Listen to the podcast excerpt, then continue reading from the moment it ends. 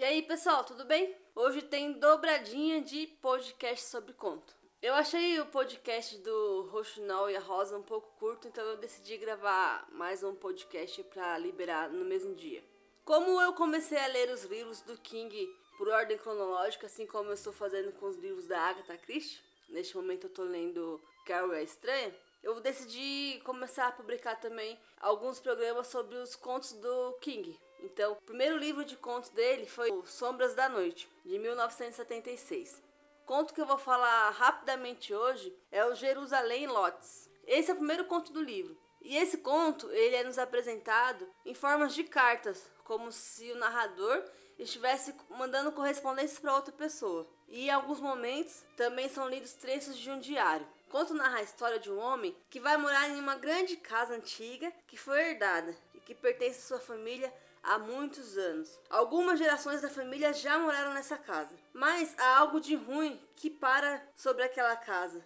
Os vizinhos do local consideram loucos ou até anormais as pessoas que decidem morar nessa residência. Além da história da família e de todos os fatos que já aconteceram por lá, no decorrer da história, nós vamos percebendo que realmente há algo em comum com aquela casa, com aquela residência, com as suas paredes, com tudo que existe ali.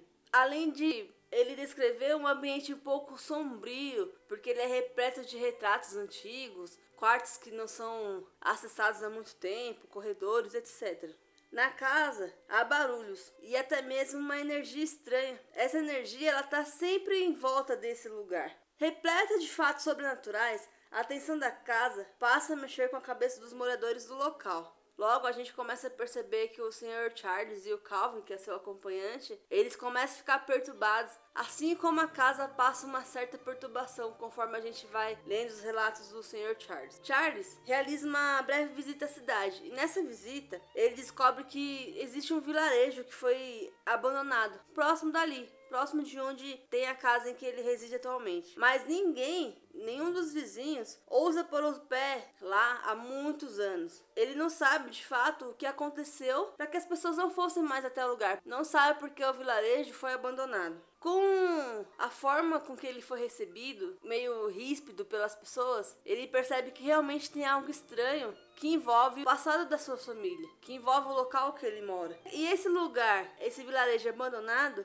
ele parece ter alguma relação com esse passado. Então, o Charles e o Calvin, eles vão realizar uma visita no local, lá no vilarejo, para poder ver de perto os mistérios do lugar e entender porque ninguém visita lá porque a cidadezinha foi abandonada, o vilarejozinho foi abandonado. Durante a visita, ele vai narrando pra gente tudo o que ele vê, como as coisas estão, o sentimento, a sensação do quanto aquilo é estranho.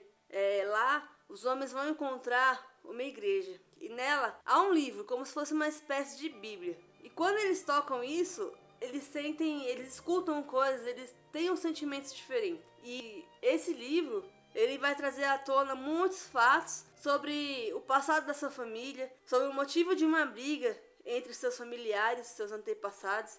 E a partir disso, é possível compreender como o vilarejo foi criado, toda a história por trás daquele vilarejo de seus moradores e como essa vila se transformou em um lugar abandonado e quais as relações que o Charles tem com o local. A partir dessas descobertas, ele vai entender o que precisa fazer para que algumas coisas na casa parem de acontecer, para que a casa pare de ser mal assombrada.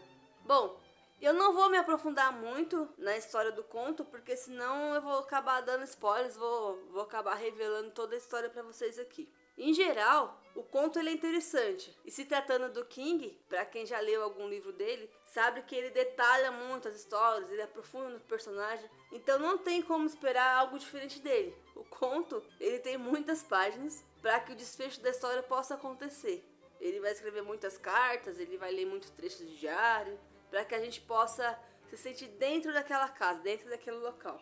Na primeira parte do conto, eu achei muito interessante. Foi aquele tipo de história que eu fui lendo, fui lendo ali no Kindle e fui avançando assim, ó, sem nem perceber. Foi muito interessante. Da metade em diante, eu comecei a achar que ficou um pouco cansativo, porque ele não desvendava logo o que aconteceu, o que tinha no vilarejo, a relação do, da família com a casa, com o passado. Ele ficou enrolando um pouco nessa parte. Mas no geral, eu acho que vale a pena a leitura do conto É interessante para quem quer ler Stephen King, para quem quer entender um pouco mais desse multiverso que ele tem, né? Então é isso. Eu vou ficando por aqui. Até!